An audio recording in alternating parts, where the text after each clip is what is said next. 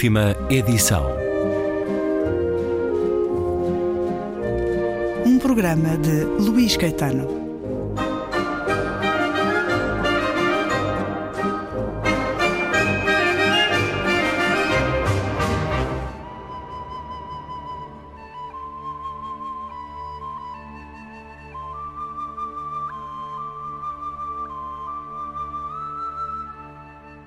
Quando o Sr. Bilbo Baggins, do fundo do saco, anunciou que em breve celebraria o seu onzento primeiro aniversário com uma festa de singular esplendor, grande foi o alarido e maior ainda a euforia entre os habitantes da Obitónia. Muito rico e peculiar, Bilbo já era há 60 anos a maravilha do Shire desde o dia do seu notável desaparecimento, seguido de um regresso não menos inesperado. As riquezas que trouxera das suas viagens tinham-se transformado numa lenda da região e era ponto assente. O que quer que dissessem os mais velhos, que a colina do fundo do saco estava recheada de túneis atulhados de tesouros. E se isso por si só não lhe garantisse a notoriedade, ainda o distinguia esse persistente vigor que a todos causava espanto. O tempo passava, mas os seus efeitos pouco se faziam sentir no caso do Sr. Baggins. Aos 90, ainda apresentava ter 50. Aos 99, diziam que estava bem conservado, embora nada mudado tivesse sido mais exato. Alguns abanavam a cabeça e achavam que era demasiado bom para ser verdade. Parecia-lhes injusto que alguém pudesse ser eternamente jovem, de aparência, e irremediavelmente rico, de reputação. Há de pagar o preço, diziam. Não é natural e nada de bom advirá de tal coisa. Mas até agora, os dissabores não tinham chegado. E como o Sr. Baggins era generoso com o dinheiro, a maior parte dos seus conterrâneos fechava os olhos às excentricidades e à boa fortuna. Bilbo mantinha relações próximas com a família. Menos, é claro, com os Baggins Vila da Saca e possuía inúmeros e leais admiradores entre os hobbits, mais modestos e menos influentes.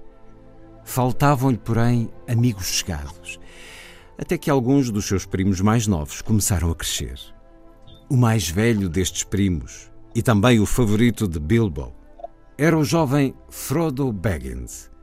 Aos 99 anos, Bilbo escolheu Frodo como seu herdeiro e levou-o para o fundo do saco com isto frustrando de uma vez por todas as esperanças dos Baggins Vila da Saca.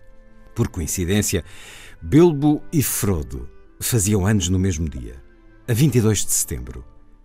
O melhor que tens a fazer é vires viver cá para casa, Frodo, meu rapaz, disse Bilbo um dia. Assim podemos celebrar os nossos aniversários juntos, com todo o conforto. Nessa altura, Frodo ainda estava na vintescência como chamavam os hobbits, a essa irresponsável vintena de anos entre a infância e o início da idade adulta, que no caso deste povo começava aos 33. E assim tem início a parte 1 de O Senhor dos Anéis, a parte 1, a Irmandade do Anel, de J.R.R. Tolkien. Livro que a Planeta acaba de publicar, com tradução de Catarina Ferreira de Almeida, O Senhor dos Anéis, de Tolkien, publicado em Londres a 29 de julho de 1954. Um romance em seis partes, habitualmente publicado em três volumes. Desde o início criou um conjunto de leitores que interagiram com o escritor a propósito da questão linguística deste romance, do sistema de nomenclaturas, Tolkien, o britânico John Ronald Reuel Tolkien, nasceu na África do Sul em 1892. Foi professor de literatura medieval, fascinado pela linguística, trabalhou no dicionário de inglês de Oxford, dirigiu a cadeira de anglo-saxão de Oxford. Logo aos 31 anos, participou na Primeira Grande Guerra e muito na sua ficção se sente do adensar da Segunda. Tal como Sofia de Melbreiner, Tolkien começou por criar histórias e mundos para entreter os filhos, sem particular ideia de publicar, Evocava mitos celtas, sagas islandesas, poemas nórdicos antigos, falava latim e grego. No final da vida, falava cerca de uma dezena de línguas. Morreu em 1973, aos 81 anos, e deixou uma obra que para muitos é de grande literatura, que o cinema popularizou e de que maneira? O Senhor dos Anéis primeiro, o Hobbit depois, nas mãos de Peter Jackson. Mas antes disso, conquistou leitores para o Silmarillion, os contos inacabados de Númenor e da Terra-média. Depois, a arca de Tolkien abriu-se, foi descoberta e trabalhada, nomeadamente por um dos filhos, Christopher Tolkien, foi eh, quem coube essa tarefa, por indicação do pai.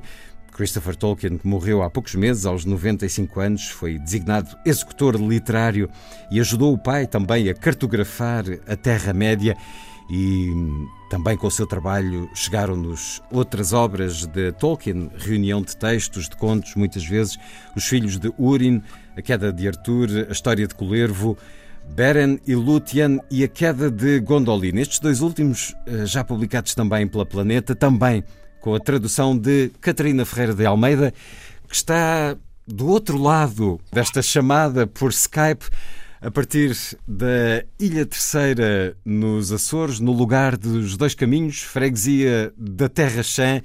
Catarina Ferreira de Almeida faz parte do mundo dos livros desde há muito, em diferentes maneiras, agora como tradutora e autora. Bem-vinda à rádio. Muito obrigada, Luís. Catarina Ferreira de Almeida, que nasceu em Lisboa em 1977, mestre em literatura pela Universidade de Rennes um trabalho longo de tradução, distinguida pela Associação Portuguesa de Tradutores e Sociedade Portuguesa de Autores pela tradução de Longe da Multidão, de Thomas Hardy. Este momento relevante, importante na edição, uma nova tradução de O Senhor dos Anéis. O livro saiu bem por experiência própria, desde os anos 80, que vejo muitos a comprarem-no e a lerem-no gente de todas as idades, crianças de 10, 11 anos até adultos de todas as idades, têm sido leitores de Tolkien desde o início. Havia uma tradução de Fernanda Pinto Rodrigues que durante muitos anos então alimentou essa descoberta de O Senhor dos Anéis, que foi impulsionada e de que maneira com os filmes de Peter Jackson, foi um absoluto fenómeno de vendas. Ora, a questão da tradução de Tolkien e do Senhor dos Anéis em particular é uma questão muito complexa. Tolkien é um autor muito estudado pela vertente linguística, pela nomenclatura, pelas línguas que reúne à volta desta história. Tolkien, diz-nos a nota introdutória agora desta edição, exasperava-se com as traduções que recriavam em poucos meses um sistema linguístico e uma nomenclatura que ele tinha demorado décadas a construir, ou pelo menos muitos anos. A Catarina sentiu muitas vezes o olhar atento de J.R.R. Tolkien ao assumir as opções de tradução do Senhor dos Anéis? Ah, sem dúvida, sem dúvida senti-me mesmo no início uma certa, senti-me um pouco paralisada até, paralisada porque porque Tolkien é uma lenda, é um mito, o nome é o expoente máximo da fantasia, não é, de um certo tipo de fantasia. De facto, eh, foi um trabalho de início muito, muito intimidante. Eh, depois eu tive tive de facto frieza de espírito de pensar, não, isto é um é um texto e novamente aqui estou eu em 2020 a debruçar-me sobre, sobre este texto uh, de meados do século XX e que já estava na cabeça do autor desde o início do século XX. Tolkien é um homem que nasceu ainda no século XIX, atravessou as duas guerras, atravessou uma pandemia, a pandemia de 1918, e eh, as suas obras, principalmente O Hobbit e depois O, o Senhor dos Anéis, tiveram, eh, gozaram o seu êxito ao mesmo tempo que os Beatles. Foi um homem que atravessou todas estas épocas e uh, atmosferas muito diferentes uh, na Europa, não é? Uh, e, e, portanto eu penso que, que é a experiência de vida dele é tão rica que nós sentimos quase a tentação de ler O Senhor dos Anéis como uma espécie de uma grande alegoria, não é? De, de uma grande alegoria do que era a Europa no século, do, do que tinha sido a Europa no século XX, não é? Uh, e a verdade é que Tolkien diz-nos exatamente o oposto no seu prefácio à segunda edição, que é um prefácio interessante, um, ah, muito desassombrado, diz-nos que não, que, que, que, é uma tenta, que é uma falsa tentação, que é uma tentação que nos, que nos, que, que nos conduzirá no mau caminho, na medida em que a obra dele possui uma coerência própria é um mundo totalmente à parte e, embora se deixe contaminar por, por determinados sentimentos que assaltavam as pessoas desta época, não é? No, no rescaldo, na ressaca de, de, duas guerras, é uma obra que, que, de certa forma, é o supremo escapismo de uma mente um bocadinho atribulada. De uma vida cheia e muito complexa, como disse, essa experiência da Primeira Guerra Mundial, onde ele viu camaradas morrer nas trincheiras, eh, nomeadamente da pandemia desse ano. Ora, vou precisamente ler um pouco desse prefácio à segunda edição que nos dá, nas palavras do autor, a profunda complexidade e riqueza desta história, mas ainda seguindo com alguém que já teve esta experiência de traduzir Tolkien, com os livros que referi, uhum. de Beren e Lúthien e a Queda de Gondolin, mas com uma mitologia, a mitologia partilhada em muitos aspectos de Tolkien, mas a própria obra, O Senhor dos Anéis, tornou-se uma mitologia para muitos. São livros de culto, talvez com desdém por parte de alguns, para muitos é grande literatura e ele foi proposto duas vezes ao Nobel da Literatura. Uhum. Mas ainda sobre a tradução, ele chegou mesmo a criar um guia para tradutores. A, Cat a Catarina, não só diretamente de Tolkien, mas da parte da editora ou de, de, das indicações do filho Christopher Tolkien, entretanto falecido, tem um, um, conjunto de regras uh, muito escrupulosas a seguir. Sem dúvida.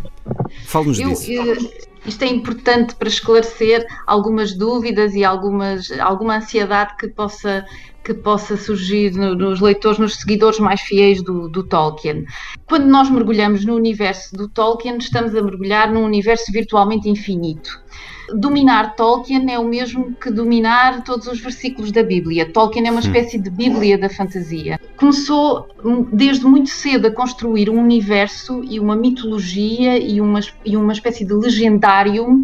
Começou no início, em 1917, talvez até antes disso a criar a pré-história da sua obra, não é? O legendário então, era o que chamava Tolkien nas suas narrativas da Terra-média. No fundo é o Silmarillion, hum. são as, é, é, no fundo um compêndio de lendas, de mitos por ele criados e que vão, e que vai, e que vão ser os veículos uh, das suas mais profundas reflexões teológicas, filosóficas, até sociológicas, se quisermos, não é? No fundo, o Tolkien cria o um, um mundo desde os seus primórdios, cria uma cosmogonia. E nós temos que perceber que quando, uh, quando lemos O Senhor dos Anéis, somos sempre assaltados por um sentimento de que existe algo, de que algo preexiste ao texto de que algo preexiste a todas aquelas presenças, aos lugares, aos povos, aos nomes das personagens. E porquê que nós temos esta sensação? Porque efetivamente, antes de escrever O Senhor dos Anéis, já existia o Hobbit, antes do Hobbit já existia na cabeça do autor e em muitos esboços escritos o Silmarillion, que depois vem a ser publicado em 1977, postumamente pelo filho, pelo Christopher Tolkien. Portanto, existia todo um edifício mitológico, linguístico, uh, narrativo, uh, que depois permaneceu na cabeça do autor uh, e que ele queria terminar e queria publicar e que não conseguiu publicar em vida, não é? Não conseguiu, não conseguiu publicar em vida porque foi atravessado já nesta altura por pressões comerciais e editoriais na medida em que o Hobbit tinha sido um, um, um êxito, não é? E, e, eh, todos quiseram a sequela e a sequela veio e a sequela foi avassaladora. O Senhor dos Anéis foi um êxito já na década de 60, de tal maneira que teve traduções, eh, multiplicaram-se as traduções noutros países e foi exatamente essa, essa o facto de, de Tolkien assistir a, a, essa, a esse interesse pelo Senhor dos Anéis, interesse esse que se expandiu pela Europa, portanto ele teve de repente tinha uma série de traduções em vários países e tinha de gerir uma relação que provavelmente não imaginou tão cedo que teria de gerir, que era a relação entre o autor e o tradutor, que no fundo é uma relação uh, muito distante, mesmo com o autor em vida. E, e Tolkien não consegue, não consegue controlar todas as variáveis e não consegue condicionar completamente o trabalho dos seus tradutores. E quando chegam as primeiras traduções, uh, Tolkien enfurece, enfurece com a liberdade com que uh, um sistema linguístico por ele que, que envolve a toponímia, o nome das personagens, dos apelidos das personagens, o nome de entidades, etc., e de lugares, portanto, a tal toponímia, fosse totalmente manipulado pelo tradutor e reinventado pelo tradutor.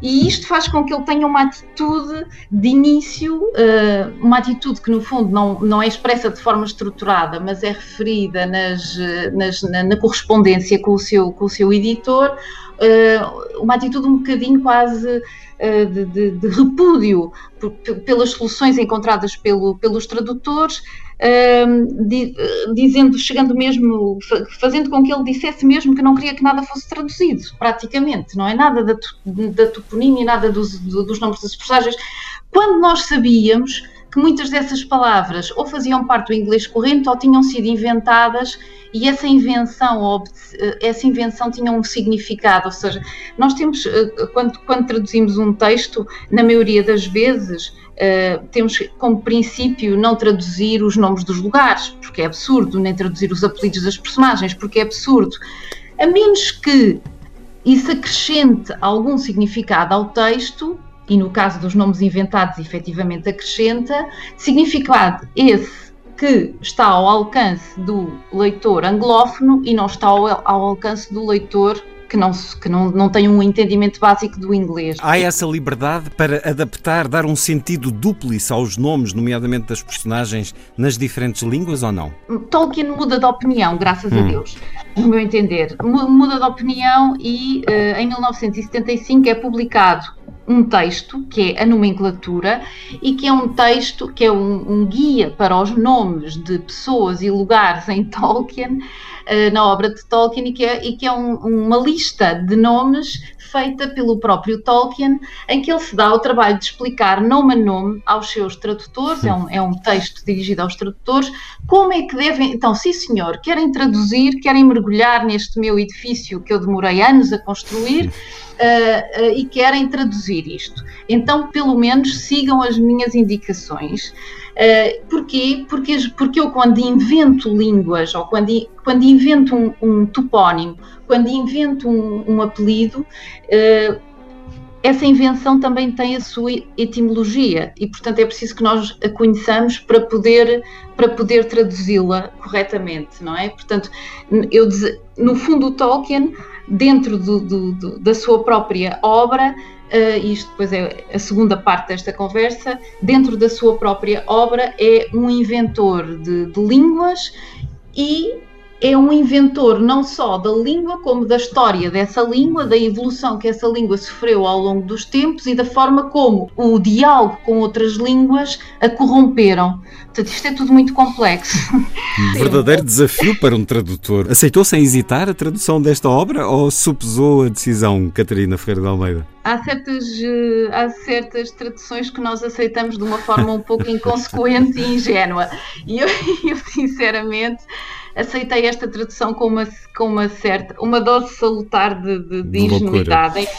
Eu também não, não suspeitei exatamente em que é que me, não tive uma noção muito, muito, muito clara daquilo que implicava mergulhar neste, neste universo. Uh, e depois uh, realmente apoiei-me neste, neste texto do autor e a voz do autor guiou-me uh, na medida em que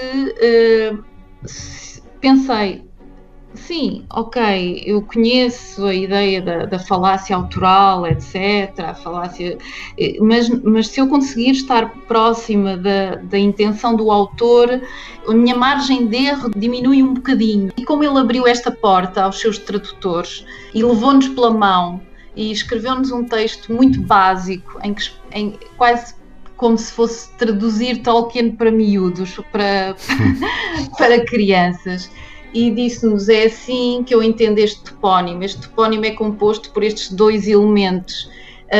este topónico faz parte de uma constelação de nomes. E se eu quero traduzir isto, eu tenho que traduzir toda a constelação de nomes e tenho que respeitar o elemento que se repete na, nos nomes todos que fazem parte da mesma constelação. Bom, e tudo isto tinha um sentido que me pareceu muito lógico. Pronto, agora estou aqui. Uh, uh, e, e, que é o seguinte: a, ter, a Terra-média é um lugar onde convivem vários povos, não é? De raças, de, de espécies diferentes. Temos os óbitos, temos os elfos, temos os homens, etc.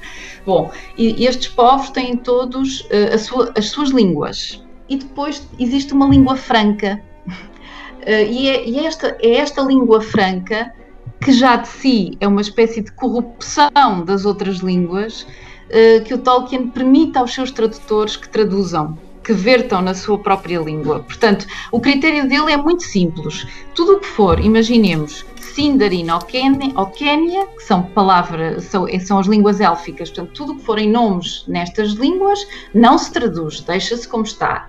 Mas se for o vocábulo na língua franca, na língua comum, na língua que é suposto uh, ser uh, perceptível por todos os povos, então o tradutor também pode traduzir. A aventura de traduzir J.R.R.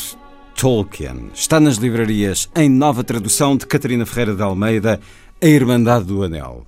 Primeiro volume da trilogia O Senhor dos Anéis, a chancela Planeta uma conversa para continuar no próximo programa da última edição.